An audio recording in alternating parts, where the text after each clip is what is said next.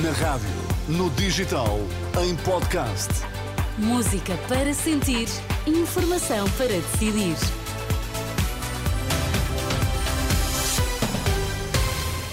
Edição das três na Renascença com a jornalista Carla Fino. Primeiro, os destaques. O país fica mais bem preparado para o futuro, diz António Costa na sua última declaração como Primeiro-Ministro.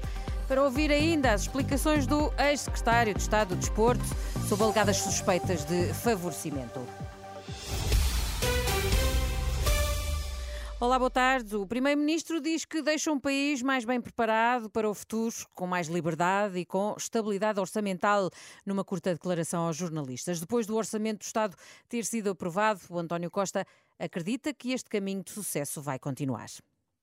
Ao longo destes oito anos, nós virámos a página da austeridade e tirámos o país de uma situação de déficit excessivo para uma situação de sólido e tranquilo, eh, tranquila estabilidade orçamental que aumenta agora as liberdades das escolhas políticas.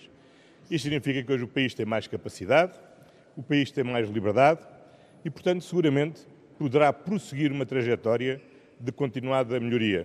Foram oito anos de convergência económica com a União Europeia, como não acontecia desde o princípio do século, e é uma trajetória que seguramente vai ser prosseguida. Boa tarde a todos. António Costa, o primeiro-ministro demissionário, à saída do plenário depois de aprovado o Orçamento do Estado. No hemiciclo foi o ministro das Finanças a encerrar o debate. Em jeito de balanço, afirma que os últimos oito anos foram dos períodos de maior progresso e desenvolvimento do país. Defende ainda que o milagre económico não está nos santos, mas sim nas políticas económicas. Convergência económica com a União Europeia, emprego em máximos históricos, salários a crescer acima da inflação, pobreza a baixar, contas certas e dívida a cair. Estes são resultados de uma governação que enfrentou uma pandemia, os efeitos da guerra na Europa e uma crise inflacionária. Há poucos dias, um conhecido Prémio Nobel da Economia classificava Portugal como um milagre económico. A resposta não está nos santos, está nas boas políticas. Palavras do Ministro das Finanças que encerrou o debate antes da votação final global que aprovou o orçamento para 2024, tendo contado com os votos do PS e a abstenção do LIVRE e do PAN. Ainda no Parlamento, João Paulo Rebelo rejeita suspeitas de favorecimento em contratos relacionados com testes Covid.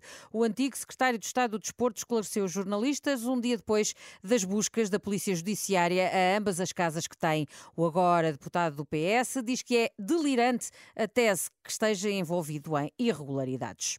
Como é evidente, mas recuso, como recusei há três anos e meio, e tive até a oportunidade de dizer na altura, quer dizer, só, só pessoas, eh, enfim, só raciocínios muito delirantes é que podem achar que eu, numa reunião em que estou acompanhado de entidades que na altura eh, ajudavam justamente no combate à Covid, com 14 pessoas numa videoconferência, eh, quer dizer, parece-me uma coisa, não lhe parece assim, um bocadinho inverosímil que, que alguma coisa.